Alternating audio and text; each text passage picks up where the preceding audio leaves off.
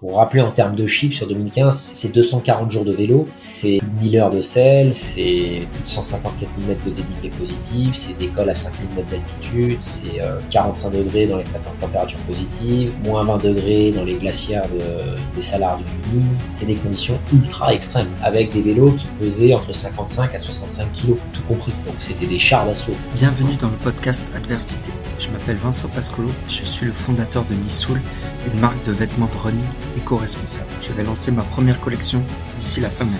Et à travers ce podcast, j'ai décidé de partir à la rencontre d'athlètes de haut niveau, également de sportifs amateurs qui repoussent leurs limites et qui ont décidé de réaliser des défis aussi fous les uns que les autres. Dans ce podcast, je vais parler beaucoup de dépassement de soi, de résilience, de motivation, préparation mentale, préparation physique, mais également tout ce qui est sport d'endurance. Donc si tu aimes le sport, l'endurance, également le dépassement de soi, tu es au bon endroit. Bienvenue dans le podcast Adversité. Ce que je retiens de mon interview avec Axel, c'est qu'une autre forme de tourisme est possible à vélo. Axel est un explorateur à vélo. Il est allé dans les quatre coins du monde. J'ai voulu creuser avec lui son expédition la plus longue de 8 mois à vélo en Amérique latine. Il est également le créateur de la Biking Man, championnat de course d'ultracyclisme. J'en dis pas plus et je laisse maintenant place à l'épisode. Bienvenue sur le podcast Adversité. Aujourd'hui, je reçois un explorateur à vélo et spécialiste dans l'ultracyclisme. J'ai le plaisir de recevoir Axel Carillon. Je te remercie d'avoir accepté l'invitation. Est-ce que tu peux te présenter?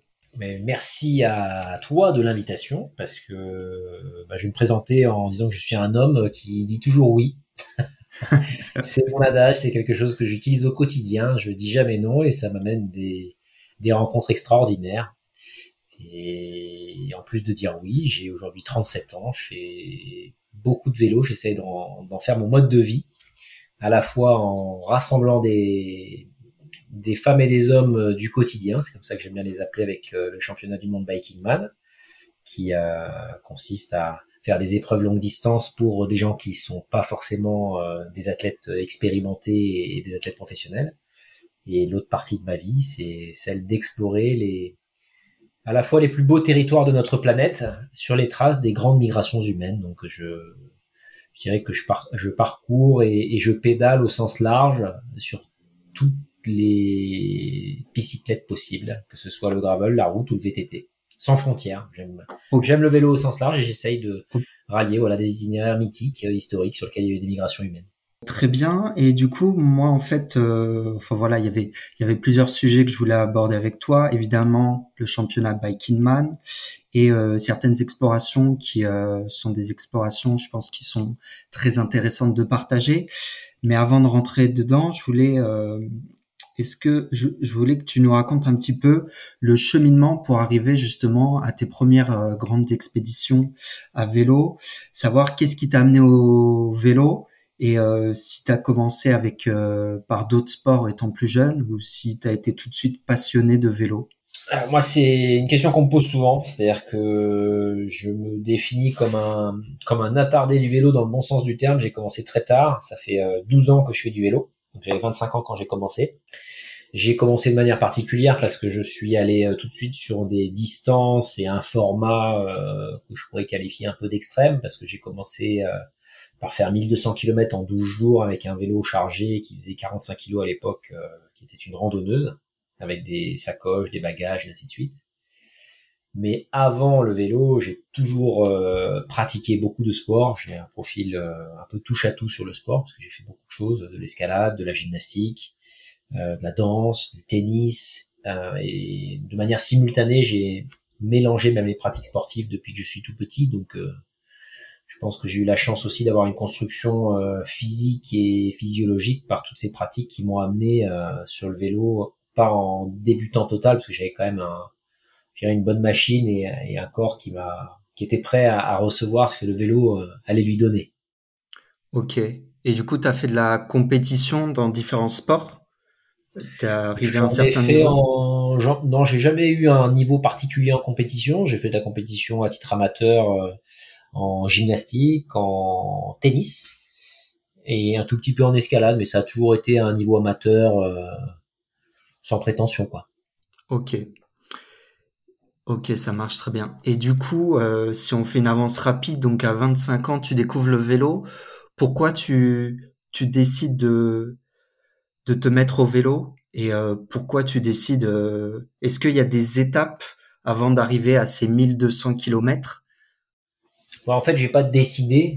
Euh, je, suis de ceux qui pensent que tu décides de pas grand-chose. En fait, ça s'est passé parce que ça devait se passer et qu'il y a eu une, une rencontre. Ça, c'est sûr. Enfin, même deux, puisque c'est deux individus qui m'ont proposé de rejoindre cette aventure, qui étaient des amis en fait, avec des liens d'antériorité, d'histoire euh, différents euh, pour ces deux personnes, mais qui m'ont proposé collectivement de, de tenter cette aventure qui consistait à faire 1200 km en Europe de l'Est avec un vélo de voyage.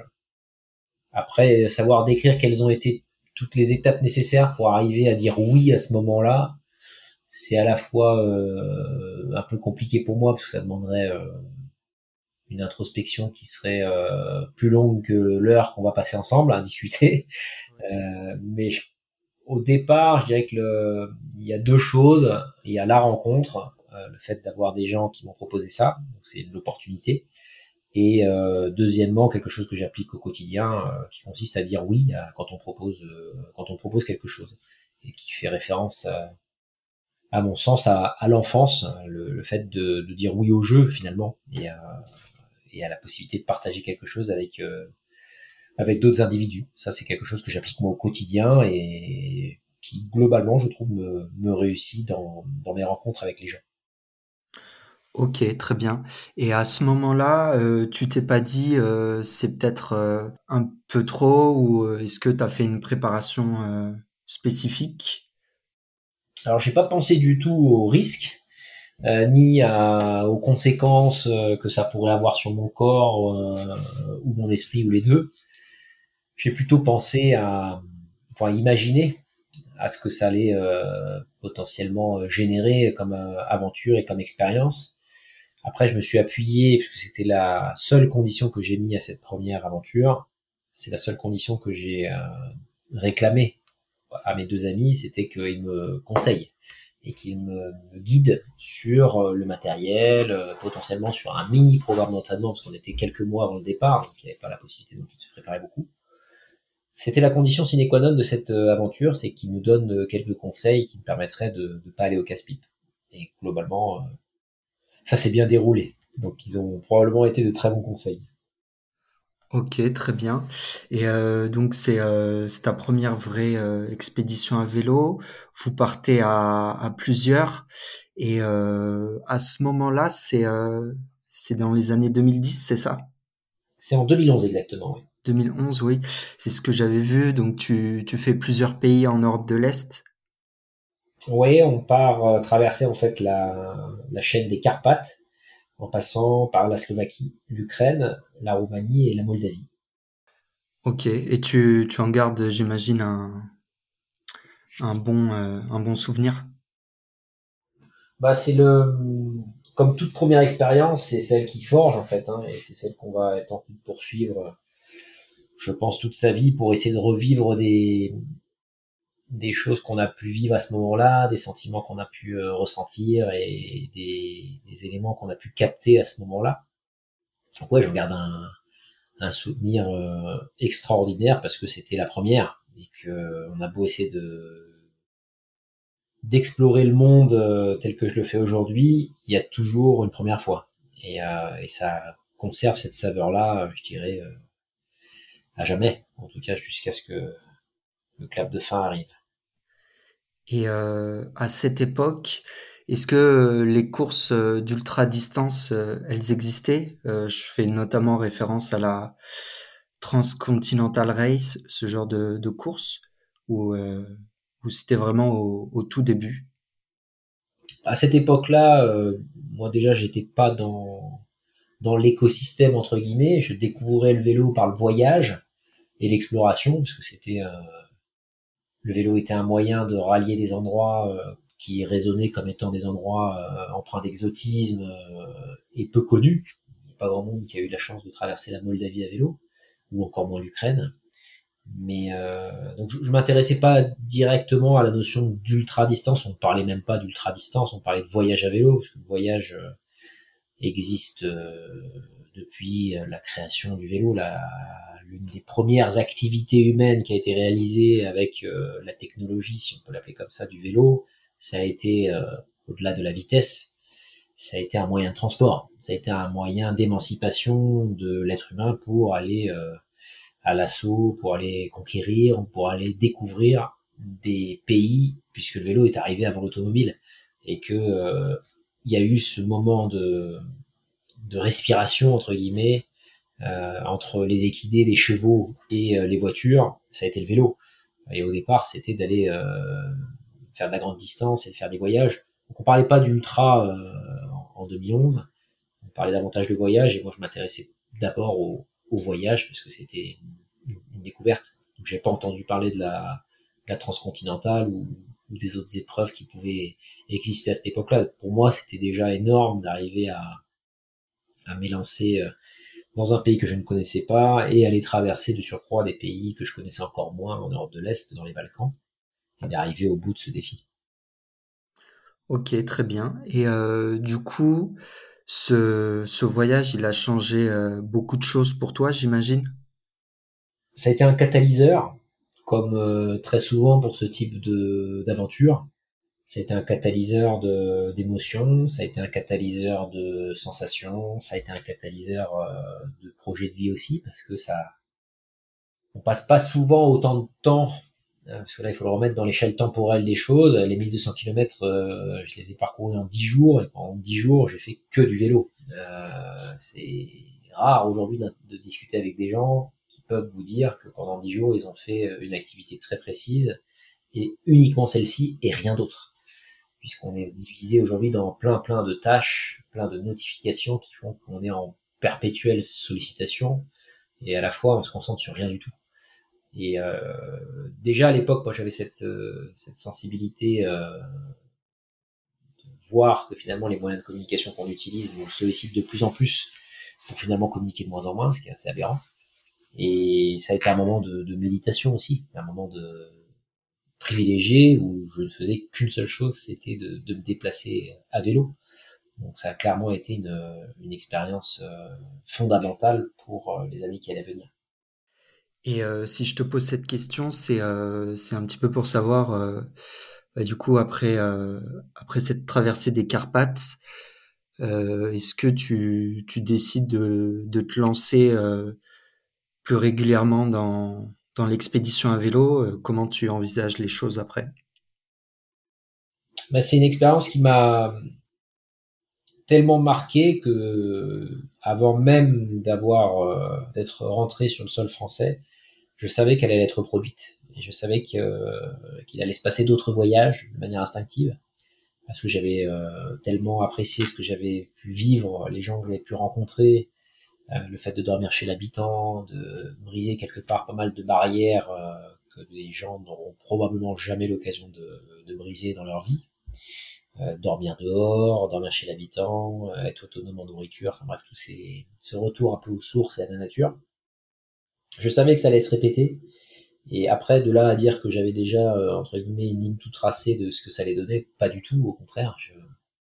C'était un moment de, c'était un moment où j'ai un peu déraillé ma vie, quoi. Et, euh, et où j'ai pu euh, avoir un moment de respiration pour savoir ce que je voulais faire en parallèle euh, du travail.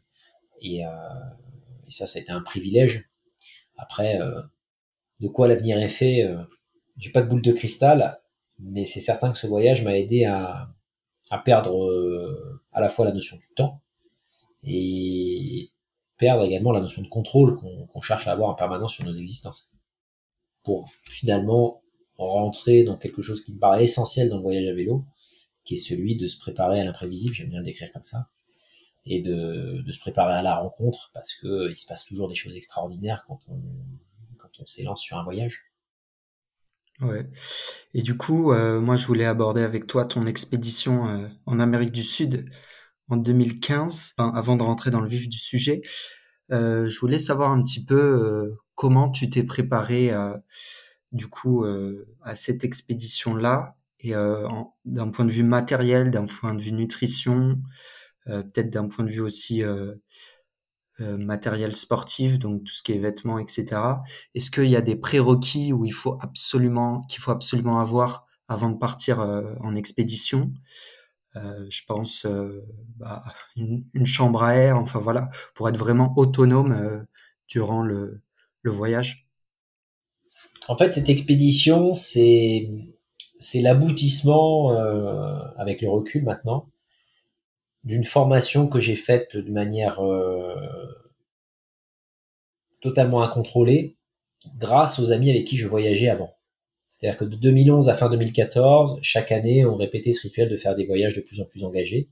Je suis retourné en Europe de l'Est, je suis allé dans l'Atlas, au Maroc, puis l'anti-Atlas, j'ai traversé également la France. Tout ça, ça, a été une formation lente. Et le 2015, parce que je suis pas parti tout seul, on était trois. Il y avait Nana et euh, mon meilleur ami Stéphane. Et ça a été le premier voyage que j'ai organisé pour d'autres personnes. C'est-à-dire que au-delà de l'orga que je devais avoir pour moi-même, j'avais déjà fait plusieurs voyages qui me permettaient de savoir quel type de vêtements il fallait emporter et toutes les erreurs finalement qu'on commet dans les dans les débuts. J'avais déjà validé pas mal de choses. Ça a été par contre le premier voyage où j'ai préparé les choses pour deux autres personnes qui avaient pas le même niveau physique que le mien, d'une part, et pas le même degré de résistance à l'effort, euh, d'autre part. Et, euh, et, ça a été une super école parce que euh, bah, la nana en l'occurrence qui, qui a réalisé la totalité de la traversée, Laetitia, elle avait aucune expérience en vélo, elle avait jamais fait de vélo de sa vie. Stéphane avait participé à, à pas mal d'expés parce qu'on en avait fait quelques-unes ensemble, mais il n'était pas non plus allé dans les retranchements qui allaient être ceux que, qui, étaient, qui étaient impliqués en fait dans cette expé parce qu'on est pour rappeler en termes de chiffres sur 2015, c'est euh, c'est 240 jours de vélo c'est plus de 1000 heures de sel, c'est plus de 154 000 mètres de dénivelé positif, c'est des cols à 5000 mètres d'altitude, c'est euh, plus de 45 degrés dans les températures positives, moins 20 degrés dans les glacières de, des salars du Uni. C'est des conditions ultra extrêmes, avec des vélos qui pesaient entre 55 à 65 kilos, tout compris. Donc c'était des chars d'assaut. Donc l'effort à déployer, on pédalait 6 jours par semaine, à raison de 6 à 8 heures de vélo par jour. Donc ça faisait euh, entre 45 à presque 50 heures de vélo par semaine. Euh, et parfois on pédalait plusieurs semaines sans se de, de jours de repos. Mais au global, sur les 240 jours, on avait 6 jours semaine de vélo. C'était une expé euh, hallucinante en termes de, de difficulté, mais qui m'a permis d'amener du coup à la fois Laetitia et Stéphane à faire quelque chose d'extraordinaire pour moi, je vais pas dire que ça l'était pas, mais euh, j'étais euh, j'étais déjà euh, sur l'arrivée de cette expédition et plus dans la démarche d'amener ces deux personnes-là bah, jusqu'à Ushuaia, qui était notre destination. Et j'imagine que c'est une aventure humaine incroyable. Il y a dû avoir des hauts et des bas avec Stéphane et Laetitia, comme tu dis, avec eux. Euh, j'imagine, parce que euh, si tout le monde n'a pas forcément le même niveau, est-ce que, enfin, ils ont dû, et peut-être toi aussi, euh, aller chercher dans leur retranchement au niveau mental, ça a été une vraie découverte? Ah, il faut imaginer que ce type d'expédition, c'est c'est comme l'île de la tentation, mais du bon côté. C'est-à-dire que c'est un moyen de, connaître les personnes, dans leur fort intérieur parce qu'il n'y a, y a pas d'artifice, il a, y a aucun filtre, il n'y a aucune intimité quand tu passes ton temps sur le vélo, à dormir dehors, euh, dans des conditions extrêmes, climatiques, topographiques, alimentaires, physiques. Et ça permet de révéler le meilleur de soi-même comme le pire, donc je, pense avoir vu le, meilleur et le pire de, Stéphane et Laetitia, comme ils ont vu le meilleur et le pire de moi-même. Et, c'est ça qui fait la beauté de ce type de voyage. Après, euh, je reviens sur l'objectif que j'avais d'amener euh, le trio, parce qu'on était tous les trois, jusqu'au bout. J'ai pas réussi, par exemple, à amener Stéphane à, à Ushuaia. Et, j'espère un jour peut-être euh, pouvoir euh, réparer ça entre guillemets, c'est-à-dire l'amener euh, là où j'avais envie de l'amener euh, à cette époque-là, parce qu'il a abandonné le voyage en, au Chili à San Pedro de Atacama, après qu'on ait traversé la partie la plus difficile de l'expédition, qui était le sud-est bolivien, qui est vraiment un endroit extrêmement hostile à, vélo. Et il est parti en fait. Il a quitté l'expédition alors que Laetitia, pour le coup, est arrivée au bout. J'espère un jour pouvoir ramener Stéphane dans une expédition de ce type-là et qu'on termine ce voyage parce qu'il a, il a pas tout vu. Et, et moi, en même temps, j'ai été euh, à la fois profondément euh, déçu qu'il puisse pas aller au bout de ce voyage qui était le voyage d'une vie. Euh, mais en même temps, ça m'a forgé pour ce que j'allais potentiellement euh, faire après cette expédition, notamment avec le Biking Man, pour rassembler des gens sur des aventures un peu extrêmes. Ça m'a, j'ai beaucoup appris. Et euh, au-delà d'amener des gens euh, avec toi euh, pour faire la traversée jusqu'au bout, quelle était la jeunesse du projet? Est-ce que tu avais des messages à faire passer? Bon, là-dessus, on pourrait philosopher pendant des heures. Moi, je suis, je suis assez partisan de, de ce que peut dire quelqu'un comme Tesson. Alors, je vais le paraphraser et je vais pas le citer, mais on cherche toujours des prétextes pour partir à l'aventure. Et en l'occurrence, il en fallait un gros pour pouvoir partir à traverser l'Amérique du Sud. Donc je me suis débrouillé pour en trouver plusieurs, parce que en fait, pour que les gens qui nous écoutent comprennent comment est-ce qu'on s'engage sur ce type de voyage, le plus dur, c'est pas de prendre la décision. C'est difficile. Le plus dur, très souvent, c'est d'arriver à convaincre notre cercle familial, euh, sentimental, amoureux, euh, professionnel, de la, du bien fondé de ce type d'aventure. Et ça prend beaucoup de temps et ça demande euh, non pas gérer une cause, une seule, ou euh, une motivation, mais plusieurs, parce qu'en fonction des, des personnes euh, qu'il faut arriver à rassurer, qu'il faut arriver peut-être à convaincre, qu'il faut arriver même à séduire pour, pour, arriver à, réaliser ce type de voyage, ben, c'est pas les mêmes c'est pas les mêmes excuses entre guillemets qu'il faut pouvoir produire pour convaincre les gens. Donc, euh, j'avais pas une noble cause euh, ou un, une cagnotte ou comme beaucoup de gens essayent de mettre en œuvre sur ce type de voyage. Voilà, l'objectif prioritaire, s'il devait en avoir qu'un seul, c'était de déjà d'amener euh, Laetitia et Stéphane au bout de cette aventure et de la partager avec avec le plus grand nombre. C'est-à-dire qu'on partait pas juste nous trois, il y avait également un blog sur lequel on a beaucoup écrit, moi, c'est également euh, une occasion euh, où j'ai pu commencer à écrire, parce que c'est quelque chose que je fais maintenant de manière régulière. J'espère euh, prochainement pouvoir sortir un livre. Mais l'idée, c'était de partager autour du voyage à vélo sur un continent qui rassemblait, par rapport à, tous les autres, les conditions topographiques et climatiques les plus extrêmes. C'est-à-dire que vraiment, on a la totalité des conditions en Amérique latine, de la Colombie à l'Argentine. On, traverse vraiment tout un tas d'univers euh, géologiques, euh, climatiques, qui font que dans un concentré assez assez étroit, si je puis dire, assez assez court, on peut traverser le continent en 15 000 km, voire même en, 11 000 si on cherche au plus court.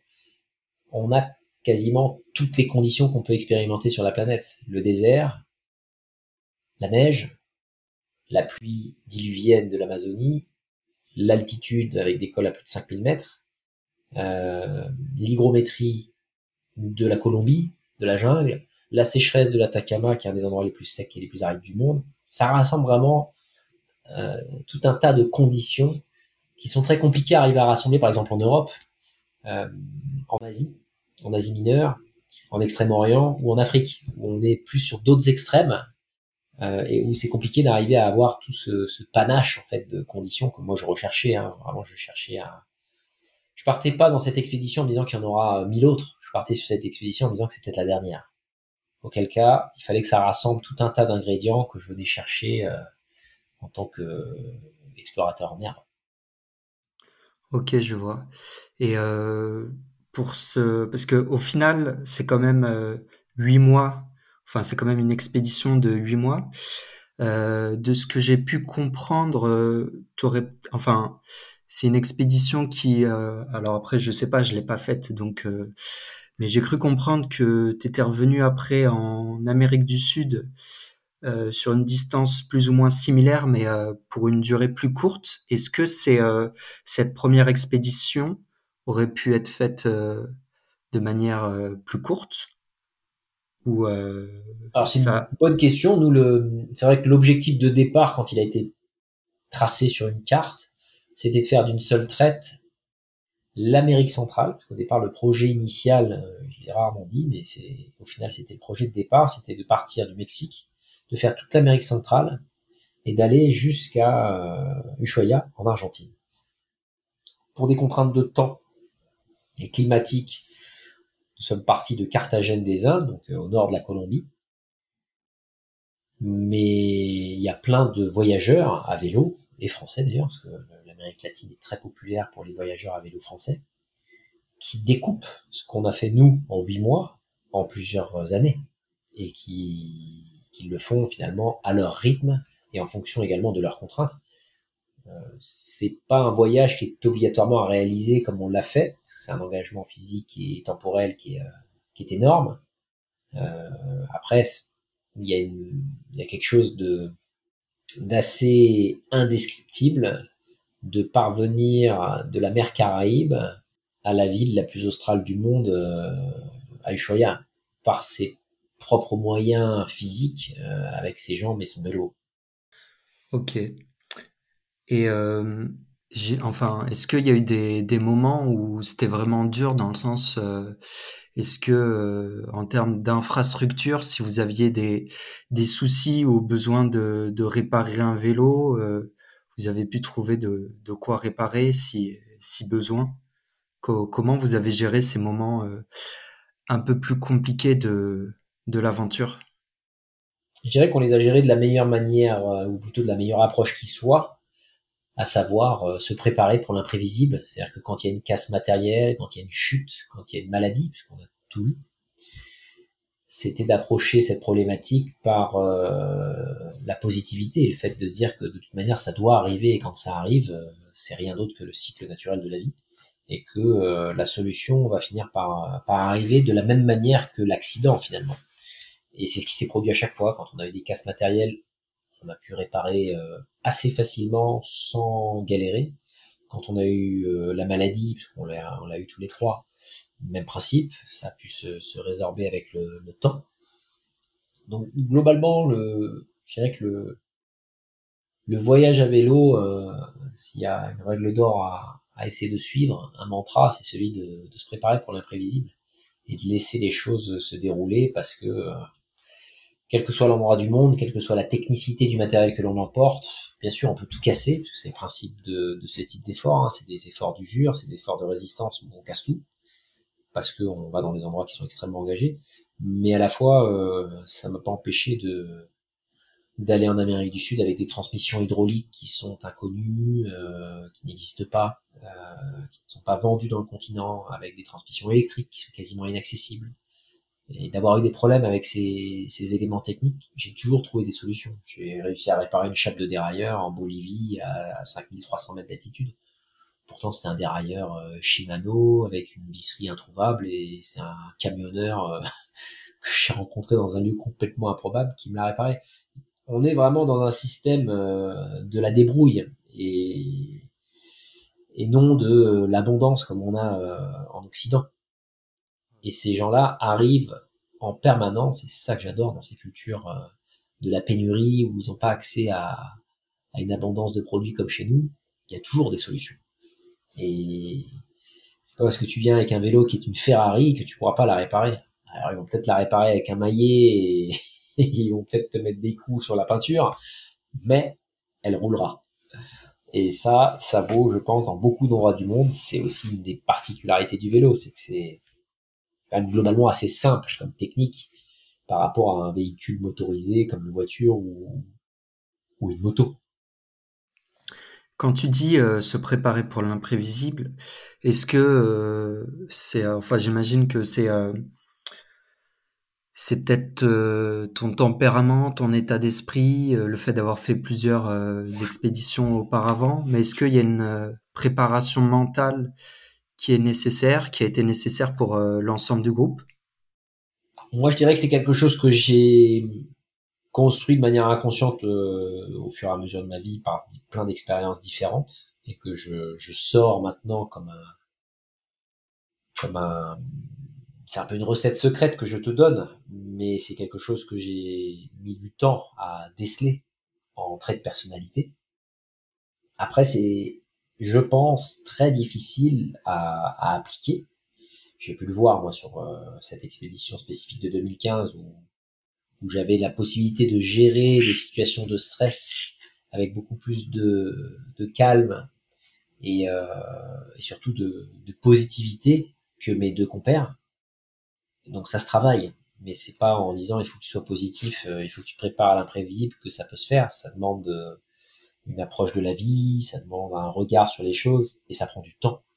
C'est euh, finalement, je pense, en s'exposant à des situations un peu extrêmes qu'à un moment donné, on apprend à relativiser euh, sur les problématiques qu'on rencontre. En tout cas, c'est mon avis. Mais je dirais que le, s'il y a un conseil à donner aux gens qui nous écoutent, c'est de, de s'exposer. Alors, dans une moindre mesure, peut-être sur des choses moins engagées. Mais le fait de s'exposer, on est déjà dans une démarche de compréhension euh,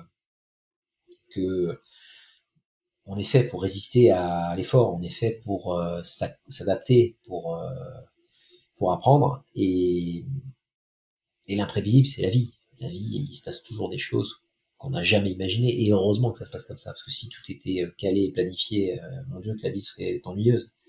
Donc c'est en s'exposant, c'est en cassant la routine, en faisant en sorte de, c'est quelque chose que je fais maintenant au quotidien, de toujours avoir des, des périodes d'incertitude sur des choses que je peux faire, d'avoir des approches qui vont me mettre en danger dans le sens euh, qui vont venir mettre en cause des processus que j'ai de fonctionnement pour justement m'habituer en permanence à, à m'adapter et à apprendre. Ouais, je, je vois. Et euh, moi, ce que je voulais savoir aussi, c'est euh, donc euh, on a parlé des, des choses les plus les plus dures, les plus imprévisibles, mais en termes de douleur physique, euh, généralement dans les courses d'endurance, tu as des barrières horaires. donc là, vous avez réalisé en huit mois votre expédition en Amérique du Sud. Est-ce qu'il y avait une date limite ou est-ce que ou pas du tout et du coup ça vous a permis de d'être un peu plus relâché ou détendu euh. C'est marrant, on me l'a jamais posé cette question. C'est intéressant. il y avait une, il y avait une finish line. Il y avait une ligne d'arrivée dans le sens où on s'était, euh, dit euh, d'arriver avant fin décembre. Parce qu'on est parti début avril. De c'était le 12 avril. Et on s'était dit qu'on allait arriver avant fin décembre. On est arrivé le 8 à Ushuaïa.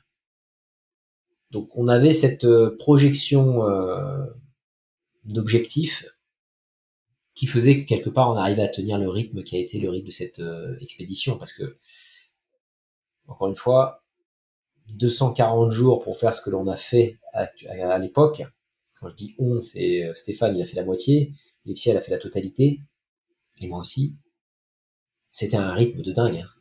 C'était, euh, fallait vraiment euh, pas chômer entre guillemets parce que avec les vélos qui étaient euh, extrêmement lourds et les endroits par lesquels on est passé, ça laissait peu de place à à l'improvisation entre guillemets en termes de, timing pour arriver avant fin décembre sur les choyens.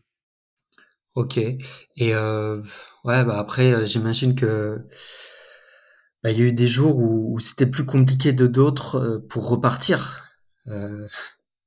parce que ça fait euh, ça fait plusieurs jours que vous êtes en train de de rouler. Euh, si vous roulez euh, six jours sur sept, c'est c'est compliqué de de repartir après le jour de pause, par exemple.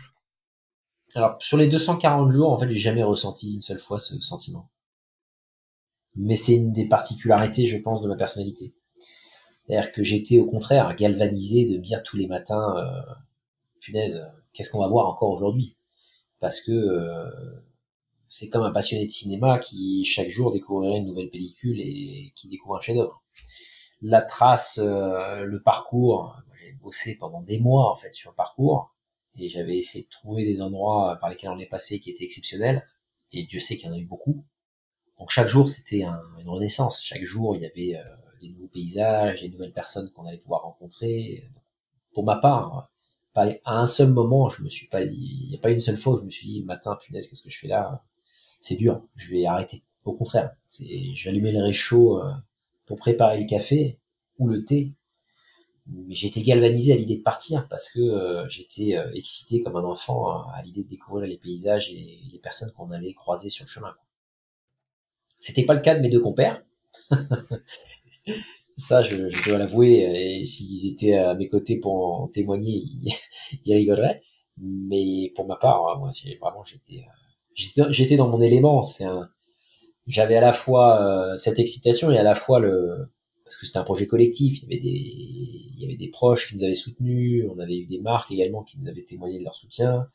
Il y avait des gens qui étaient derrière nous quand même. On n'était pas que tous les trois. Il y avait euh, nos familles et ainsi de suite. Donc moi, j'étais en plus galvanisé par le fait de me dire, ces gens-là nous ont ouvert euh, la possibilité de faire ce voyage. Euh, la moindre des choses, c'est de d'y aller avec enthousiasme et, euh, et, de ramener le maximum de choses en fait captées là-bas pour pour leur montrer, pour leur raconter. Et, et c'est une chance. Il y a, il y a un, un, individu sur je sais pas combien de millions qui a la possibilité de passer huit mois à, à explorer des territoires sur un vélo. Donc pour moi, il n'y avait pas la place à à la pensée négative, au regret, à la nostalgie d'un confort qui me manquerait. Je, vraiment, j'étais dans mon élément à cette époque-là. Ok, je vois. Et euh, est-ce qu'il y a des euh, il y a des rencontres qui t'ont marqué, qui t'ont touché plus que d'autres? Et est-ce que les, les gens comprenaient euh, les locaux ce que ce que vous faisiez? Des rencontres, il y en a eu plus d'une centaine, parce qu'on a dormi de mémoire plus de 100 fois chez l'habitant. Donc c'était aussi une des particularités de ce voyage, c'est que moi j'ai confirmé à cette époque-là, puisque c'était pas la première fois que je dormais chez l'habitant, mais j'ai confirmé que vraiment ça ça m'excitait euh, de de savoir que le, soir j'allais pas bivouaquer dans un endroit spectaculaire pour me retrouver avec moi-même et euh, me faire un selfie face à la montagne. Euh, j'étais excité de me dire ce soir je dors pas dehors ce soir, je dors chez quelqu'un et je ne sais pas qui c'est. Et Stéphane également partageait cette excitation parce que euh, on adorait finalement être au contact de personnes qu'on connaissait pas encore et qui allaient potentiellement nous ouvrir leur porte pour raconter euh, leur mode de vie. Et ça devenait à la fin un jeu qui énervait d'ailleurs euh, à l'époque Laetitia, c'était de d'aller en fait trouver le soir des personnes qui allaient potentiellement vouloir nous héberger. Donc il y a eu des rencontres extraordinaires du policier péruvien, euh, de l'ambulancier bolivien, euh, de l'entrepreneur colombien. Enfin bref, on a dormi chez l'habitant tellement de fois en Colombie, Équateur, Pérou, Chili, Bolivie et Argentine que les énumérer toutes, ça serait compliqué, mais tous les soirs, c'était également... C'est le deuxième voyage en fait parce que le, on pédalait pas comme des dératés pour euh, traverser un continent et aller au bout et se dire ça y est, on a posé le drapeau, on est au bout, quoi, comme euh, plein de personnes peuvent imaginer. C'était pas du tout ça. On avait un premier voyage qui était euh, géologique, qui était physique, qui était spirituel aussi, parce que ça fait beaucoup de temps pour penser et réfléchir sur sa vie, sur les paysages. Mais il y avait également un deuxième voyage, quand on posait le pied à terre et qu'on descendait du destrier métallique, qui était celui d'aller à la rencontre des gens qu'on croisait sur le chemin pour leur partager notre vie et également, surtout, découvrir comment ils vivaient, quelles sont leurs passions, quels sont les films qu'ils aiment regarder et, finalement aller à la rencontre de d'autres êtres humains. C'est, ça paraît bête et, et, simple, mais à la fois c'est, c'est extraordinaire puisque c'est une boule à facettes. On rencontre jamais les mêmes personnes, elles ont jamais les mêmes histoires, donc c'est quasiment illimité comme voyage. Et puis j'imagine que c'est euh, c'est pas en faisant du tourisme, euh, on va dire, euh, en partant trois semaines en Colombie qu'on qu'on peut vivre euh, les mêmes choses, les mêmes sensations, les mêmes émotions que tu as pu vivre avec tes camarades. Ah, c'est clair que c'est même impossible, on l'interdit même aux touristes. on interdit aux touristes de vivre ce type d'expérience puisque à la fois on l'emmène dans des endroits qui sont cadenassés, verrouillés, pensés pour que la personne puisse acheter quelque chose, consommer un produit ou un service, et qu'en même temps il y a ce lien capitalistique finalement qui vient briser le, qui vient briser les préliminaires de la rencontre. Parce que euh, bah, pour moi c'est la différence entre faire l'amour et aller chez une prostituée ou euh, chez un, un homme. C'est pour moi la même chose c'est qu'à un moment donné, j'ai du mal à imaginer qu'on puisse faire l'amour avec avec un Google Dancer ou avec une prostituée. On fait avec sa femme ou avec son mari. Mais, le voyage à vélo, c'est à ce point aux antipodes de, du voyage touristique, euh, je dirais, préformaté, du tour opérateur ou l'inclusif, tout inclus, qui vient interdire finalement toutes ces rencontres qui font le sel euh, de, l'aventure, parce que c'est comme ça qu'on découvre finalement euh, comment vivent les gens et, et, de manière simple. C'est-à-dire qu'on n'a pas besoin d'être dans un hôtel 5 étoiles euh, et de manger euh, voilà, un repas gastronomique. Euh, les meilleures patates que j'ai pu manger, c'était au Pérou. elles avaient été cultivées par un Péruvien derrière la pièce où on a dormi ensemble. Et du coup, j'en profite puisque tu parles des hôtels. Est-ce qu'il y a des moments où vous avez dormi dans des hôtels pour vous reposer, parce que c'était des périodes euh, vraiment euh, compliquées? On a eu bien sûr des, lieux au chaud. Alors je, vais élargir en fait la, discussion parce qu'on a dormi très souvent au chaud, notamment chez les pompiers. Parce en Amérique du Sud, ça se fait beaucoup de. Enfin, c'est dans la culture. Les bomberos, les pompiers accueillent les voyageurs, qu'ils soient locaux ou internationaux d'ailleurs.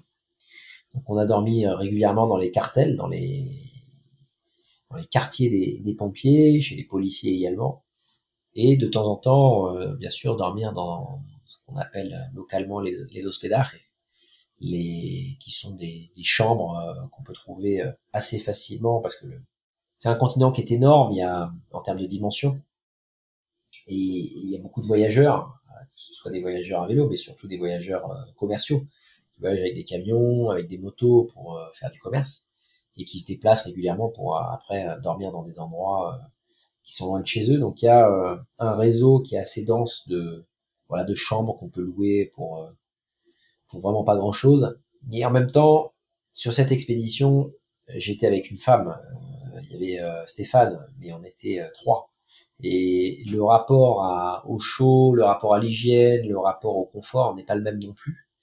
Euh, quelque part, c'était aussi un moyen de, bah, de faire en sorte qu'elle puisse aller au bout de l'aventure, de pouvoir se poser, se voilà, être euh, dans un endroit euh, entre quatre murs. Si j'étais seul euh, ou qu'avec Stéphane, probablement qu'on aurait davantage bivouaqué ou provoqué des rencontres pour dormir chez les gens. Mais quand on est plusieurs, comme ça, il y a, y a pas que soi, il n'y a pas que la volonté qu'on peut avoir le soir de dormir à la belle étoile. Il faut prendre bien sûr en considération les, besoins des autres. Quoi. Oui, c'est sûr. Tout à l'heure, tu, parlais euh, donc de, sponsors. Euh, moi, la question que je me posais, c'était euh, bah, pour un voyage qui dure aussi longtemps, donc huit mois. donc, je ne sais pas quel, si tu étais à la fin d'un cycle au niveau du travail, quelle était la situation des autres, mais j'imagine que d'avoir un sponsor, c'est presque obligatoire pour partir aussi longtemps.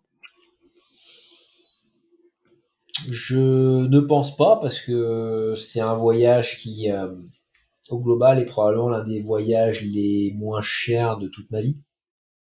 Quand je calcule ce que ça nous a coûté sur la durée, parce qu'on dépensait euh, à l'époque 7 euros par jour, tout compris, sur la nourriture et le logement. Donc sur euh, 8 mois, euh, je laisse les personnes qui nous écoutent faire le calcul, mais c'était dérisoire. Et c'est une des magies du vélo, c'est que c'est un moyen de parcourir des très grandes distances et d'arriver quand même à, à, contenir les coûts. C'est un des, des, modes de voyage et de transport qui est le moins cher du monde en fait. Hein. Puisque si on prend euh, le cas d'un âne ou d'un cheval, euh, il faut le nourrir, il faut l'acheter, et ça peut rapidement coûter cher. La marche peut être aussi bon marché, quoique, parce que vous avez une autonomie quand même assez limitée en termes de kilomètres. Donc le, rapport kilomètre parcouru dépense euh, sur le vélo est, extrêmement intéressant. C'est vraiment un moyen de déplacement qui coûte pas cher. Donc il n'y a pas nous la, volonté d'avoir des, sponsors. Moi c'était un c'était dirais une, une habitude que j'ai d'aller tenter de convaincre des gens de rejoindre une aventure qui paraît folle parce que je le fais euh, depuis des années et c'est un peu ma marque de fabrique savoir essayer d'embarquer les gens dans des aventures c'est ça que j'aime faire. Et pour moi, c'était une aventure d'essayer de, de convaincre des entreprises et des marques et des personnes de, de soutenir ce type de projet, mais c'était plus un jeu qu'un besoin, parce qu'au final, encore une fois, le vélo et le voyage très longue distance comme ce, comme ce type d'expédition, bah, on croise, euh, on croise des gens qui voyagent avec des vélos qui valent euh, 10 fois moins cher que le sien, euh, qui arrivent à dépenser 3 euros par jour, là vous êtes à 7. Enfin, c'est vraiment un moyen de transport et de déplacement qui est, qui est bon marché et qui est accessible à beaucoup de gens. Ce qui finalement peut coûter de l'argent, c'est le billet d'avion. Mais une fois que vous êtes sur place et que vous avez le vélo, vous pouvez vraiment vous débrouiller avec pas grand chose. Ok, ouais, ouais. Et euh, en 2017, tu décides de retourner en Amérique, du Sud et tu établis le record du monde en 49 jours. Je voulais savoir pourquoi tu avais décidé d'y retourner après euh, cette longue expédition. Bah, toujours dans la quête de, de prétexte en fait pour repartir à l'aventure. En fait, fin 2015, moi j'avais la, j'avais eu la possibilité euh, refusée pour le coup de partir traverser l'Afrique pour rallier euh, le Caire à Cape Town. Et le destin en a voulu autrement, mais du coup j'avais toujours cette volonté de, à la fois de se servir entre guillemets de, à la fois de la condition physique et euh, de tous les apprentissages de cette grande traversée de 2015 pour la, la mettre à profit d'une nouvelle expédition. 2016, c'est là où j'ai j'ai créé euh, ma société et que j'ai lancé Biking Man, l'organisation des courses. Donc ça c'est pas fait pour repartir en, en, Afrique. Et 2017, ça a été l'occasion de bah, de faire quelque chose à un rythme qui correspondait davantage à celui que je recherchais, mais que je ne pouvais pas atteindre quand j'étais avec le vélo de voyage qui était trop lourd, puisque c'était la première fois que je j'allais faire de la très longue distance avec un vélo gravel dans des conditions un peu extrêmes, avec un vélo qui pesait deux fois moins lourd que la randonneuse. Donc c'était un bon prétexte pour, euh, pour repartir explorer une terre que j'aime beaucoup, qui est l'Amérique latine, et un parti, rythme euh, qui était euh, un petit peu plus intensif. Ouais. Ok. T'es parti tout seul pour euh, faire le record du monde? Non, je suis parti avec un. J'ai convaincu un, un pote, j'ai convaincu un ami de, de, de venir rejoindre cette expé euh, qui avait pas beaucoup d'expérience d'ailleurs dans, dans la longue distance, enfin, pour ne pas dire aucune, mais qui avait une bonne condition physique et, euh, et qui était à un moment de sa vie où bah, il était prêt pour se lancer ce type de défi. Ok. Donc euh, ce que je retiens, c'est que de tes différentes expéditions, c'est qu'il n'y a pas forcément besoin de d'avoir une très grosse expérience euh, du vélo, mais euh, d'avoir une bonne condition physique et peut-être euh, d'avoir euh, un mental, ça, ça peut aider euh, pour pouvoir euh, aller au bout. Oui, et puis faut pas négliger ou ne pas oublier que finalement la formation elle est continue, c'est l'histoire de la vie. On n'est jamais prêt sur une expédition, quel que soit le niveau, quelle que soit la difficulté du défi qu'on veut se fixer, on n'est jamais prêt. Après, on, on, construit tout un tas d'artifices et de murs en sac de sable autour de son ego et de son orgueil pour arriver à se dire c'est bon, je suis prêt. Mais au final, euh, l'apprentissage, il est continu. C'est un contrôle continu, les expéditions. C'est ça qui est génial, c'est qu'on n'est jamais prêt. On apprend toujours sur le terrain. Et il faut se laisser cette part d'apprentissage parce que c'est ce qui permet de pouvoir gérer des situations sans en avoir reçu une quelconque formation. Euh, c'est pas parce que euh, euh, vous allez vous exposer à un orage d'altitude dans les Alpes que vous allez savoir ce que donnent les conditions d'un orage d'altitude en Bolivie à 5000 mètres. Ça va être différent, les conditions vont être différentes, ça va plus être la manière de vivre cette problématique et de rebondir, plutôt que de te dire je l'ai vécu avant donc je saurais le faire. Pas du tout. C'est encore une fois se préparer à l'imprévisible c'est être en capacité de recevoir la problématique et de se dire, bah, c'est comme ça que ça doit se passer, ça doit pas se passer autrement. Comment est-ce que je sors de l'ornière pour euh, continuer? C'est l'histoire de la vie, un pied devant ouais. l'autre. Ok. Et du coup, en 2016, tu crées euh, donc la Biking Man, qui est euh, un championnat de course d'ultracyclistes. Le déclic, j'imagine que tu l'as au retour de la Cordillère des Andes, euh, Est-ce que c'est quelque chose qui, qui t'a fait cogiter? Et je voulais savoir euh, quelles étaient les, les différences avec les autres courses euh, d'ultra. euh?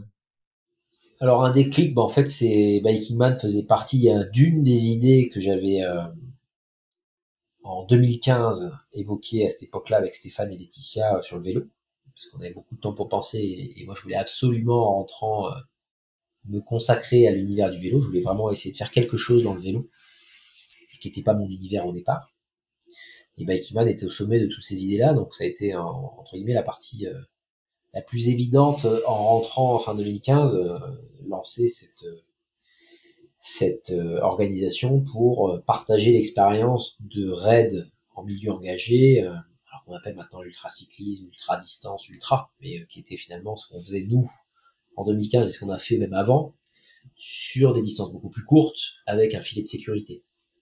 Et c'est ça la marque de fabrique de Biking Man aujourd'hui, puisqu'on rassemble maintenant un peu, plus d'un millier de personnes par an sur des épreuves quand même assez engagées, c'est d'amener des, des, sportifs euh, du quotidien, femmes et hommes, à réaliser des défis à vélo avec un filet de sécurité. Et s'il y a une différence, si tant est que on doit l'appeler comme ça, c'est qu'il y a précisément ce filet de sécurité. Il y a des gens qui sont autour de l'organisation, les Race Angels, les volontaires. Euh, on se préoccupe finalement des gens qui partent sur les expéditions. je pense que c'est pas le cas de toutes les orgas que je vois euh, un petit peu sortir de, partout en ce moment, c'est très à la mode, où on a souvent des gens qui mettent à disposition une trace et puis, euh, et ciao. Et on se voit, euh, on se voit pas en fait. Tu fais la trace, tu te débrouilles. C'est pas du tout le cas. du départ jusqu'à l'arrivée, on prépare euh, les exploratrices et les explorateurs à ce qu'ils s'apprêtent à vivre et on les suit. On les assiste pas, on les aide pas, mais on est juste là pour euh, leur témoigner que euh, on veille au grain s'il y a un problème et en même temps on est là pour reconnaître ce qu'ils sont en train de faire et leur leur apporter la satisfaction d'avoir des gens qui bah, sont heureux de, voir des gens se dépasser et faire des choses un peu extrêmes parce qu'il y a il y a vraiment cette notion de communauté euh, quand on est sur les épreuves Biking Man qui est très particulière, parce qu'on a l'impression d'avoir des bulles d'oxygène euh, sur chaque épreuve en fait. Mais du coup, ça demande une, quand même une organisation euh, assez importante avec tous les bénévoles, s'il faut suivre tous les participants. C'est une grosse orga, ouais. C'est une grosse organisation. C'est beaucoup de nœuds au cerveau logistique parce qu'on est toujours en train de, de, faire des mauvais choix, comme je le dis souvent parce que bah, les coureurs vont soit trop vite, soit pas assez, euh, ils ont des problèmes qu'on peut pas anticiper, mais c'est finalement euh, c'est assez proche de ce que j'ai déjà décrit précédemment dans le podcast, à savoir que je suis là pas par hasard. Moi, j'aime euh, être en permanence sollicité face à des problématiques que j'ai pas envisagées. Et c'est ma capacité à, à, rebondir et à trouver des solutions à toutes les situations, qu'elles soient UBS ou, ou habituelles, euh, qui, qui, fait que je pense être bon dans ce que je fais.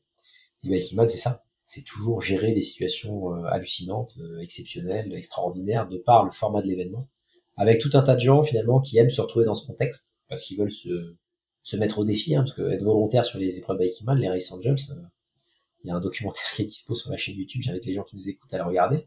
C'est physique, c'est vraiment une expérience en soi. Et c'est souvent des gens qui veulent participer au mouvement de se remettre en question, se remettre en mouvement, se remettre au défi, avec le miroir de tous les athlètes qui tentent quelque chose de dingue, parce que la majorité n'ont jamais fait billboard à vélo et, ils le font, ils le tentent. Donc ça crée une énergie en fait de la résilience qui est rare parce que euh, on voit plutôt l'inverse aujourd'hui.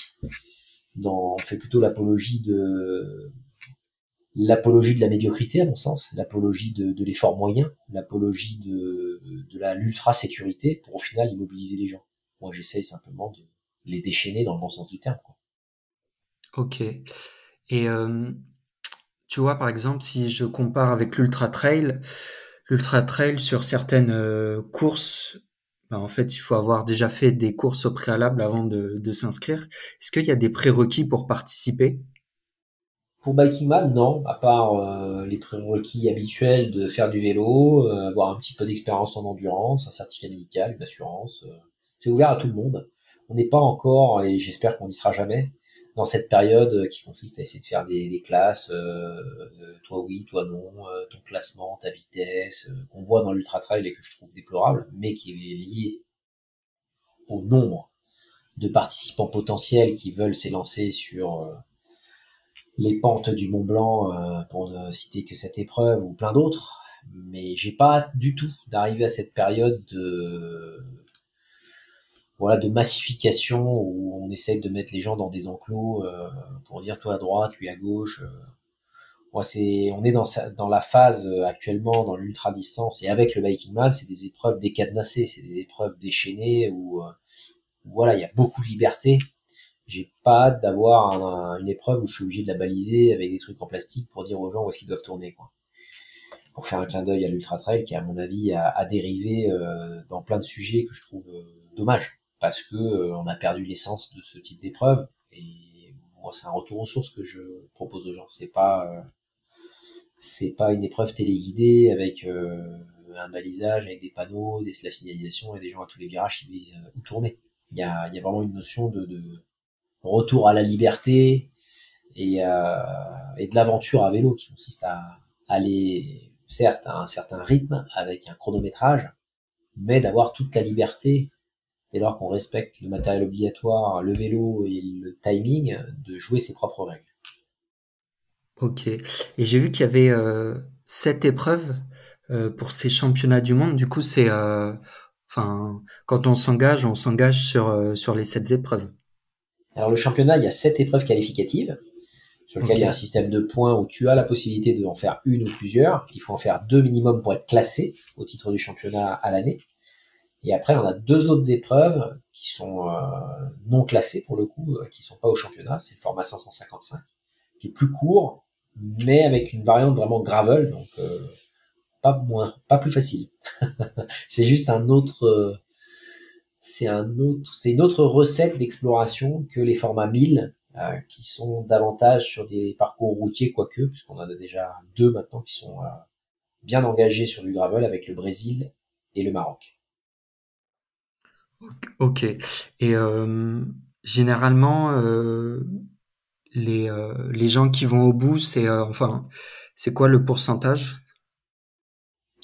En nombre de finishers, en règle générale, on est au-delà de 80%, 8 sur 10 quoi, qui, qui vont au bout je pense qu'on a un des, on a un des taux, euh, si tant est qu'il faut donner des statistiques, un des taux de finisher les plus élevés euh, de la pratique. Puisqu'encore une fois, alors que les épreuves sont très très très difficiles, hein, on est, euh, chaque épreuve Biking Man est extrêmement difficile, il faut le rappeler. parfois bien plus dur que des épreuves qui sont plus longues, mais qui sont pas tracées de la même manière parce que peut-être tracées avec plus de légèreté chaque épreuve, chaque étape de Milborn Biking Man est extrêmement difficile.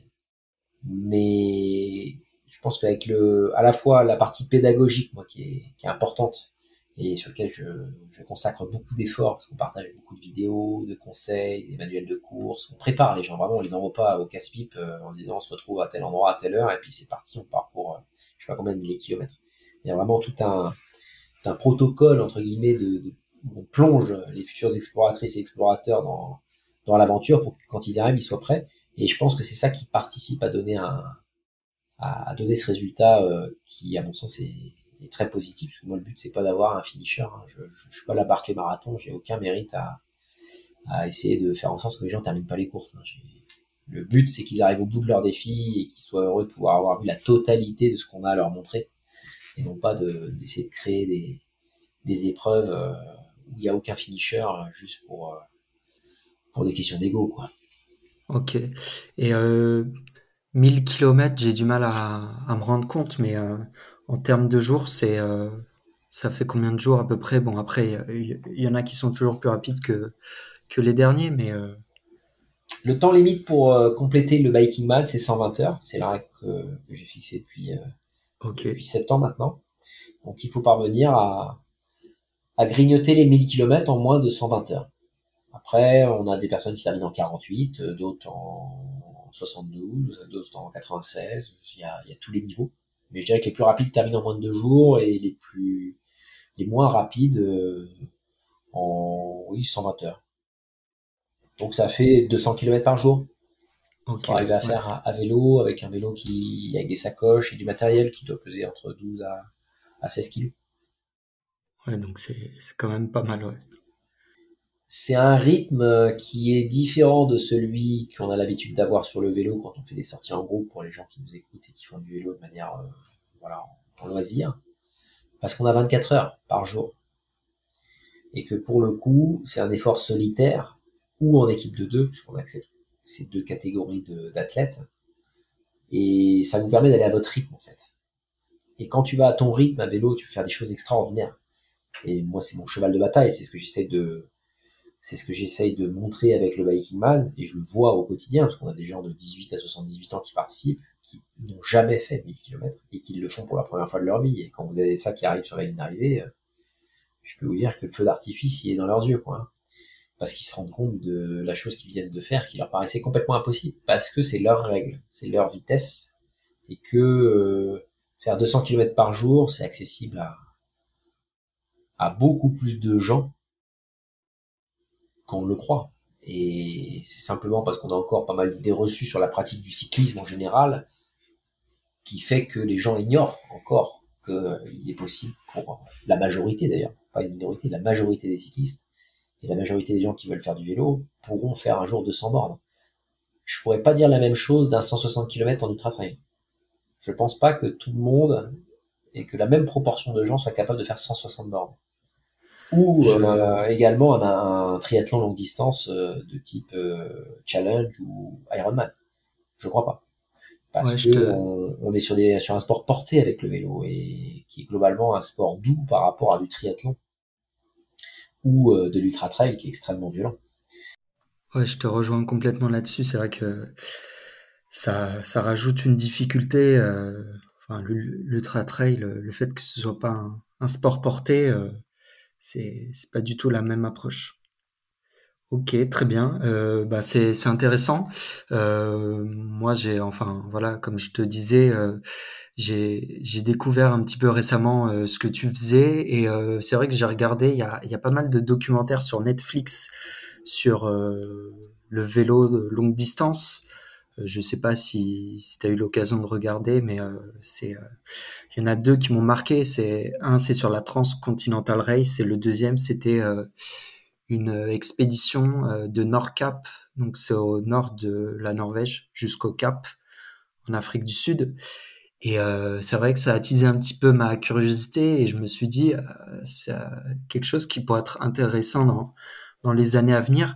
Mais c'est vrai que d'avoir une approche euh, qui soit un peu plus accessible, bah, je pense que c'est d'autant plus intéressant parce que tu ouvres à, un plus grand nombre de, de personnes. Et puis après j'ai l'impression que voilà tu es quand même dans une approche ouverte du vélo longue distance. Donc après euh, je sais pas quel est euh, quel est l'objectif mais j'ai l'impression que tu veux pas forcément que ce soit quelque chose euh, euh où il y ait forcément un, du monde, mais plutôt euh, que ce soit quelque chose de, de carré, euh, cadré. Euh. Moi, je souhaite que ce soit ouvert à tout le monde, parce que j'aime cette règle qui consiste à ne pas sélectionner. C'est ce qui a fait que quelque part, j'ai fait des rencontres extraordinaires et j'en fais encore aujourd'hui sur chaque course Biking Man. Il y a, des, personnes, femmes et hommes, avec des profils très atypiques qui sont attachants et qui ont leur propre histoire, en fait. Et j'aime assez qui soit complètement hors classe et pas euh, voilà comme l'ultra trail avec euh, toutes ces les algorithmes et tous ces calculs qui permettent de savoir si ou non tu peux rejoindre une course. pour moi c'est c'est un gag vraiment. Euh, je, je, je, c'est mon avis personnel, ça n'engage que moi, mais je, je trouve qu'on on perd finalement le sel même de l'épreuve qui consiste à rassembler des gens qui font quelque chose d'extraordinaire pour le ramener à la statistique et à la notion algorithmique qui vient complètement dénuder l'intérêt de, ce type d'épreuve, à mon sens. Et, surtout, je mélange pas le défi personnel avec ce que je souhaite partager avec les gens. C'est-à-dire que je, j'ai conscience, pour avoir fait beaucoup de choses à vélo, et des choses qui, que personne sur un milliard potentiellement euh, fera dans sa vie, euh, je mélange pas les deux. Il y a des univers où moi j'aime me plonger dans des expéditions, des voyages que je fais chaque année, qui sont pas des courses. Et je rassemble pas des gens sur euh, mes expéditions parce que précisément c'est à la fois un autre niveau, un autre degré d'engagement, et c'est pas du tout ce que je souhaite faire. et dans l'univers des courses longue distance actuellement, il y a un mélange, à mon sens, un amalgame qui est fait entre des défis personnels que les gens transforment en courses. Moi, je, je fais bien la différence entre les deux, parce que je me préoccupe des gens. Et que ma priorité absolue, c'est que ça se passe bien pour eux. Parce qu'il y a leurs proches, il y a leur famille, il y a leurs amis qui regardent, et que le but, c'est qu'ils arrivent sur la ligne d'arrivée et qu'ils n'aient pas de problème, entre guillemets. Et que ça se passe bien et que ça les aide dans leur quotidien à potentiellement faire d'autres épreuves, euh, d'autres défis. Et je sépare euh, le caractère extrême des expéditions que je fais, qu'il y a vraiment une frontière très nette entre les expéditions d'une part et les courses. Et euh, tu as, encore le temps de partir sur des grandes expéditions avec euh, la création de, de Biking Man? Bah, Comme dirait un ami qui s'appelle Thierry, euh, je prends rendez-vous avec moi-même. Et donc, euh, je m'oblige à avoir des rendez-vous avec moi-même chaque année. Cette année, j'en ai déjà eu des très beaux, parce que j'ai eu l'occasion d'explorer le Venezuela, j'ai eu l'occasion d'explorer le Maroc, de nouveau. Il y en aura peut-être d'autres d'ici la fin de l'année. Chaque année, je prends rendez-vous avec moi-même pour, euh, pour aller explorer des, territoires et aller à la rencontre de, de gens que je ne connais pas encore. Et je pense que c'est, à un moment donné, c'est une hygiène de vie aussi qu'il faut savoir, qu'il faut savoir euh, s'imposer et, s'y tenir. Parce qu'au final, si à un moment donné tu lâches ce type d'aventure, c'est que tu, t'es perdu. Et moi, je, je pense me connaître un petit peu maintenant. Pas parfaitement, mais je, commence un petit peu à me connaître. Et j'ai besoin de ça. C'est quelque chose qui me nourrit euh, énormément parce que c'est presque de l'énergie solaire. Si je faisais le lien avec l'énergie solaire, c'est je vais capter en fait sur ces expéditions des ingrédients, des, choses que je vois, que j'expérimente, que je vais essayer de ramener après, soit euh, tant via des récits, parce que j'écris euh, pour pas mal de, magazines des récits d'aventure sur l'univers du vélo et, bientôt un livre. Mais je ramène également des ingrédients que je vais distiller sur les courses Biking Man. Et un cuisinier euh, va toujours à Rungis chercher des ingrédients. Il reste pas dans sa cuisine en attendant qu'on lui livre la totalité, en espérant qu'il pourra être innovant et surprendre quelque part les personnes qui vont venir goûter ses plats. Et moi, je, j'ai un journaliste un jour qui m'avait dit que j'étais un peu un cuistot de l'extrême, je me vois vraiment comme ça. Je trouve que les, les expéditions me nourrissent pour après amener des ingrédients dans, dans les aventures Biking Man que les gens vont, vont voir ou pas d'ailleurs. Hein. Après, peut-être que c'est mon côté euh, jusqu'au boutiste, mais j'espère qu'ils les verront.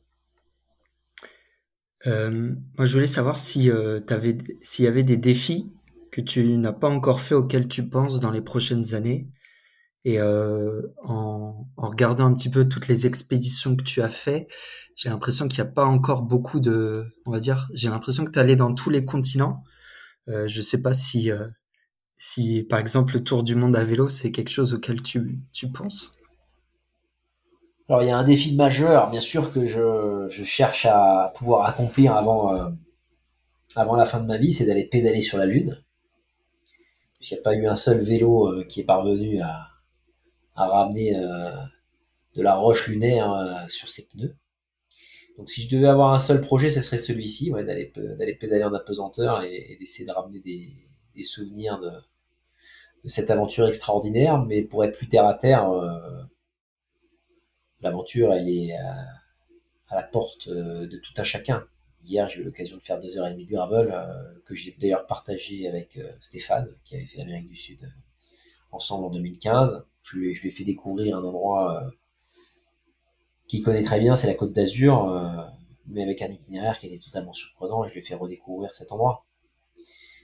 À un moment donné, euh, c'est pas parce qu'on a posé ses roues sur tous les continents qu'on peut prétendre avoir fait quoi que ce soit en fait. Hein. Je pense, moi je suis de ceux qui certes voyagent beaucoup et s'agitent beaucoup, parce qu'on est dans une époque de l'agitation perpétuelle et, qu'il faut toujours essayer de faire monter les enchères pour, exister. C'est la rançon un peu de l'époque dans laquelle on vit, mais j'ai conscience que si les règles changent, euh, il faut s'adapter.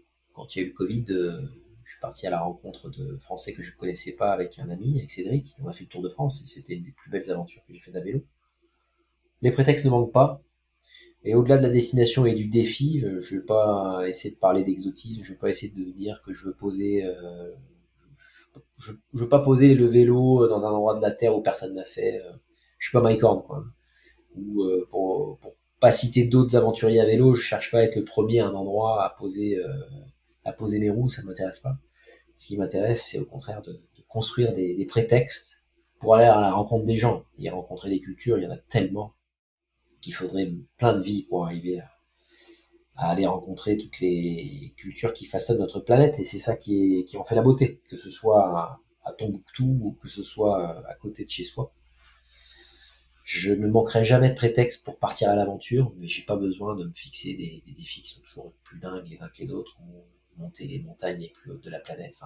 Je, je suis pas dans cette euh, dans poursuite de records, même si j'ai déjà fait des records de vitesse, euh, mais qui était un moyen de d'époque d'attirer l'attention, mais qui est pas c'est pas quelque chose qui, fait vibrer mon vibrato euh, d'une manière particulière. Moi, ce qui me plaît, c'est les rencontres, c'est c'est les lieux où je vais, c'est l'esthétisme des choses que je vois au niveau de la géologie.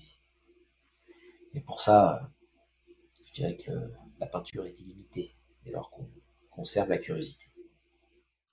Ok. Euh, je voulais savoir où est-ce que tu vois Biking Man, par exemple, d'ici 5 ans? Comment tu t'espères le faire euh, grossir, euh, par exemple, à l'étranger, étant donné qu'il y a déjà euh, quelques, quelques pays comme le Portugal ou le Brésil? Bah, Je le vois euh, nulle part en fait. Que je ne pose même pas cette question-là. Je sais juste que actuellement, ça m'éclate d'être au contact des participantes et des participants. Ça m'éclate de voir que les Race Angels, les volontaires, euh, bah, ce sont des gens qui reviennent régulièrement depuis plusieurs années, qui prennent du plaisir aussi, et que c'est un beau cirque en fait. Hein dans le sens euh, animation. Il y a des artistes qui viennent, côté organisation comme côté athlétique, et, je prends du plaisir à les rassembler. Après, de là à dire, j'aimerais bien les rassembler au pôle Nord ou, euh, ou en Belgique, je suis pas dans cette, euh, cet état d'esprit-là. Plus dans une démarche d'arriver à m'assurer quelque part que ça reste des pépites, que ça reste des personnes comme on aime les rencontrer et qui nous manquent, et que c'est pas un concours d'imposteurs, quoi. Parce que on, vit dans une structure euh, sociale aujourd'hui euh, et occidentale où on a une proportion à l'imposture qui a tendance à me, à me surprendre, en plus de me fatiguer. Donc euh, voilà, tout ce que je peux espérer, c'est de continuer de rencontrer des, gens, des vrais gens, et, et d'être au contact de ces, de ces personnes, c'est des moments de respiration avant de replonger dans, dans la dictature de l'instant dans laquelle on vit avec euh, tous les faux artistes qu'on met en scène qui qui pour moi euh, n'inspirent euh, pas grand chose à part peut-être de la pitié quoi. Donc j'aime bien le cirque Biking Man et je peux que lui souhaiter une longue vie dès lors que ce sont les mêmes personnes le même type de personnes qui viennent exercer leur libre arbitre sur ce type d'épreuve j'ai vu sur, euh, sur ton site internet, il y avait un chiffre que je trouvais assez drôle et assez marquant euh, te concernant. C'est euh, tu as gravi l'équivalent de 176 Everest à vélo. Je ne sais pas ce que ça t'évoque. Bah, pas grand chose. pas grand chose. non, je trouvais ça assez, assez impressionnant, quoi. Ça, ça en dit long sur euh, bah, toutes les expéditions que tu as pu faire jusqu'à jusqu'à présent À la fois, ça en dit long et à la fois, c'est la tragédie de l'époque dans laquelle on vit, où on essaie de résumer avec des chiffres et des algorithmes euh, des choses qui sont indescriptibles et, euh, qui, ne doivent pas être réduites à, à des chiffres parce que finalement, c'est le moyen le plus, le plus arbitraire et, et le plus le plus injuste pour arriver à raconter finalement ce que ça implique. Donc euh, oui, à la fois c'est énorme, mais à la fois ça veut rien dire parce que parce que ça ça, ça explique pas finalement euh, les sensations, les les rencontres euh, et, ce qu'on peut ressentir quand on a la chance de pouvoir gravir les montagnes que j'ai la chance de gravir à vélo. Oui. Bon, ça m'inspire pas grand chose parce que c'est moi, ça veut pas dire grand-chose. C'est un moyen technique aujourd'hui euh, de définir dans l'époque actuelle euh, ce que j'essaie de faire, mais euh, j'espère avoir très bientôt l'occasion de le partager de manière beaucoup plus détaillée dans des livres, parce que il y a à mon sens guère que ou plus que l'écriture pour arriver à vraiment raconter et décrire ce qu'est le voyage à vélo et, l'exploration. Très bien c'est vrai que enfin, moi de mon point de vue, après, euh, peut-être que je me trompe, mais euh, je pense que le, vélo d'endurance, c'est pas forcément quelque chose qui est aussi démocratisé que d'autres sports d'endurance. Qu'est-ce qui manque selon toi pour que le vélo d'endurance se démocratise? Est-ce que tu penses que les gens, ils ont, ils ont pas des croyances limitantes qui, qui les empêchent de, de se lancer? Moi, je pense qu'il manque pas grand-chose. C'est déjà en train de se passer sous nos yeux, en fait. Hein, et j'en suis un des, un des, un des apôtres. C'est-à-dire que il y a sept ans, euh, il y avait 17 euh, personnes sur la première épreuve Biking Man, et aujourd'hui c'est plusieurs milliers, donc euh, c'est déjà en train de se dérouler en fait, ce changement est déjà en train de se réaliser. Après moi j'ai pas hâte qu'il se démocratise, euh, qu'il y ait des, des, millions de personnes qui puissent faire ça, parce que étant un peu à, à l'origine d'un mouvement, euh, je veux pas forcément qu'il grandisse, qu grandisse trop vite, de peur de le dénaturer. Et si je fais un parallèle avec Ultra Trail, euh, quand je vois ce qui se produit en termes de grands rassemblements aujourd'hui, je j'ai pas hâte qu'on en arrive là, quoi. Parce qu'à mon sens, c'est le temple de le temple du show et le temple de l'inutile, mais c'est encore une fois un, jugement personnel où on, finalement on se focalise que sur la performance technique. Si je fais le parallèle avec euh, le triathlon longue distance, ça se résume aujourd'hui au temps. Quel est le temps que tu as pris pour nager, euh, pédaler, courir? Alors qu'il y a probablement énormément de choses que tu peux voir, et moi j'ai pratiqué le triathlon pendant quelques années, euh, et que tu peux expérimenter, euh, qui vont bien au-delà des chiffres et c'est un peu, euh, c'est pas un progrès ou un développement que de dire qu'à un moment donné, un événement est capable de se développer parce qu'il a des milliers de pratiquants. Je pense qu'au contraire, ça vient créer un, phénomène d'appauvrissement généralisé de, de, la pratique qui vient d'être résumé qu'en chiffres. Quand on est capable de résumer un événement qu'en chiffres, à mon sens, ça vaut plus rien, quoi. Parce qu'au final, les gens, euh, n'ont peut-être pas saisi ce qu'était le but originel de l'événement. Moi, le but originel, c'est que les gens euh, découvrent le voyage à vélo. Et, euh, tout c'est bien fait, quoi. C'est pas qu'ils terminent un biking man en 48 heures. Hein. C'est pas ce dont je rêve, même si des personnes qui terminent en 48 heures, pour contredire ce que, je viens de dire, parce qu'il faut toujours euh, voir les deux côtés euh, et deux faces de la même pièce. Euh, Emilien, là, qui a terminé le dernier Biking Manora, qui a terminé en 48 heures, m'a stupéfait sur ce qu'il a réussi à capter comme ingrédient, alors qu'il allait assez vite en termes de performance. Finalement, c'est peut-être aussi une question de, de bonhomme et de nana, à savoir l'approche que peut avoir la personne dans la performance et sa capacité à, à capter des choses, même si elle va vite. Ça, c'est... Si on arrive à, faire les deux, c'est super, mais je, suis de ceux qui pensent qu'à un moment donné, quand tu as beaucoup, beaucoup, beaucoup de gens euh, et qu'on résume tout par les chiffres, bah, tu perds tous les ingrédients que tu as pu essayer de disséminer en tant qu'organisateur pour que, pour que les gens puissent apprendre, des, apprendre de cette expérience. Ouais. Euh, du coup, on arrive aux questions de la fin. Euh, donc, euh, il y a un peu de tout, mais il y a, y, a, y a, des questions qui sont assez rapides pour répondre.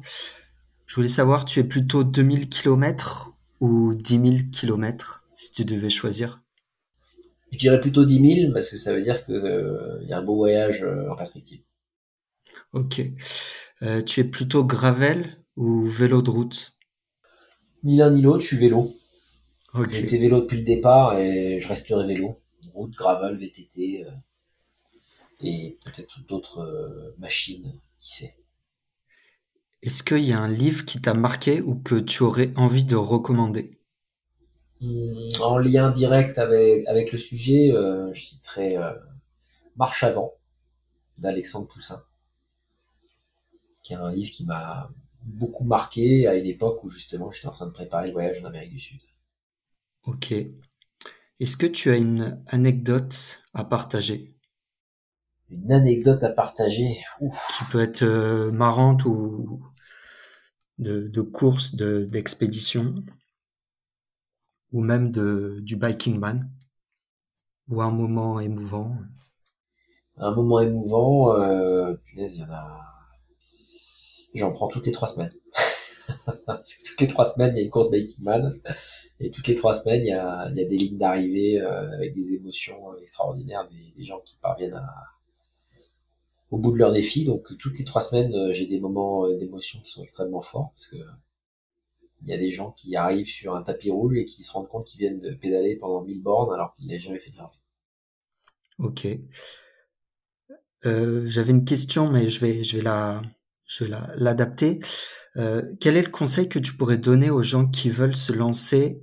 Donc la question là-bas, c'était dans un 200 km, mais euh, pourquoi pas dans un 555 euh, km ou, ou un premier euh, Biking Man? Le premier conseil, bah, c'est de s'inscrire. Je dis pas ça pour euh, le commerce, je dis ça parce que c'est la première décision la plus difficile à prendre. Hein. C'est comme un voyage. si tu vas aller à un endroit, réserve le billet d'avion ou le train ou la logistique, mais bloque là. Tant que tu n'as pas fait ça, tu sais que la porte d'entrée elle est fermée. Ok, très bien. Est-ce qu'il y a un athlète ou un sportif que je devrais inviter sur le podcast qui pourrait si être intéressant Si tu arrives à, à, le convaincre de venir parler, euh, ça pourrait être Alexandre Poussin. C'est ni un athlète ni un sportif, mais c'est un homme euh, remarquable qui a fait des choses extraordinaires à pied et qui est en plus un, un excellent écrivain. Et je pense que ça, ça pourrait intéresser euh, ta communauté et les personnes qui nous écoutent parce que c'est, il a fait des choses extraordinaires à pied, à plusieurs, et il continue de, voilà, de mener sa barque et de monter des projets que je trouve très inspirants. Donc, euh, c'est quelqu'un que j'ai beaucoup de plaisir à écouter. C'est sur de, de, la marche à pied essentiellement? Oui. Quand tu dis à pied? C'est quelqu'un qui a traversé l'Himalaya à pied quand même. Et l'Afrique, avec sa femme. Donc, il a fait. Euh... On n'appelle on pas ça de l'ultra marche à pied, mais il a fait des expéditions et des explorations qui sont des, des plus grands explorateurs de l'époque, mais sans forcément en obtenir une quelconque notoriété, parce que je pense pas que ce soit ce qu'il recherche. Mais en tout cas, euh, c'est quelqu'un de lumineux et, et qui donne envie de se mettre en marche, au sens propre comme au sens figuré. Donc, euh, ce serait lui que je te recommanderais. Ok, très bien. Où est-ce que l'on peut te suivre pour suivre toutes tes aventures? À la fois partout et nulle part. partout, c'est-à-dire tous les réseaux sociaux que les gens connaissent à part TikTok, Instagram, okay. Facebook, Strava et YouTube, et nulle part, puisque ces réseaux sociaux euh, ne reflètent jamais la réalité de, de ce qu'est ma vie. Donc le, le meilleur moyen de, de me suivre, c'est soit de venir sur une expédition s'il y a de la place, soit de venir sur Biking Man pour voir ce qui se passe. Très bien. Est-ce qu'il y a des reportages ou documentaires que tu nous conseilles de regarder? Donc, euh, des expéditions que as, auxquelles tu as participé? Bon, Je ne vais pas faire de l'autopromo, je pense qu'on en a... On en a suffisamment parlé, ça fait 1h25 qu'on se parle. Euh, mais des documentaires euh, qui pourraient intéresser les personnes qui nous écoutent. euh, moi, j'ai une thématique qui me passionne au-delà du vélo, c'est la thématique de l'énergie, au sens large, euh, que l'on dépense physique, mais à la fois l'énergie qu'on brûle avec euh, les énergies fossiles notamment. Je recommanderais pour euh, les gens qui nous écoutent, parce que je pense que ça pourrait les intéresser, une série qui a été produite et diffusée par Arte sur euh, le pétrole. Faut je retrouve le titre. C'est une série avec deux épisodes de mémoire qui est extraordinaire, qui est assez, euh, qui est pas toute récente, hein, mais qui raconte euh, le lien euh, intime qui existe entre l'énergie que les humains arrivent à extraire et les conséquences que ça a d'un point de vue ordre social et géopolitique. Ok. Bah après moi c'est des thématiques qui m'intéressent, mais si tu retrouves le le nom de la série, euh, je mettrai ça dans les notes de l'épisode. Je te retrouverai les liens, parce que de mémoire, c'est des documentaires qui sont accessibles euh, encore sur YouTube. Ça marche, très bien. Euh, ben moi, je voulais te... On est arrivé à la fin. Je voulais te remercier pour ton temps, pour le partage. Euh, J'étais très content de faire ce, cette interview avec toi parce que ça change un petit peu de la course à pied et euh, c'est vrai que en tout cas c'est c'est moins connu des, des coureurs euh, tout ce qui est ultra distance à vélo. Il y a des euh, il y a des documentaires intéressants sur Netflix mais après voilà il y a je partagerai le, le lien de ta page YouTube. Je pense que c'est intéressant d'aller regarder et de pour s'inspirer et en fait ce qui était intéressant aujourd'hui que tu partages c'est que en fait il y a pas mal de choses qui sont accessibles. Après, euh, il faut s'en donner les moyens. Et comme tu l'as raconté dans tes expéditions, euh, parfois il y a des personnes qui sont pas forcément aussi préparées que ce qu'on pourrait croire et qui euh, qui sautent le pas. Et je pense que c'est c'est un formidable message parce que ça ça incite au voyage. Je pense qu'il y a pas mal de de choses bah, que l'on peut faire donc à vélo. Et je pense que c'est un, beau message à faire passer. Je sais pas si tu avais euh, une dernière chose à dire pour euh, pour conclure, mais en tout cas voilà, moi j'ai trouvé euh, très intéressant bah, ce que tu as partagé aujourd'hui. Donc je voulais te remercier.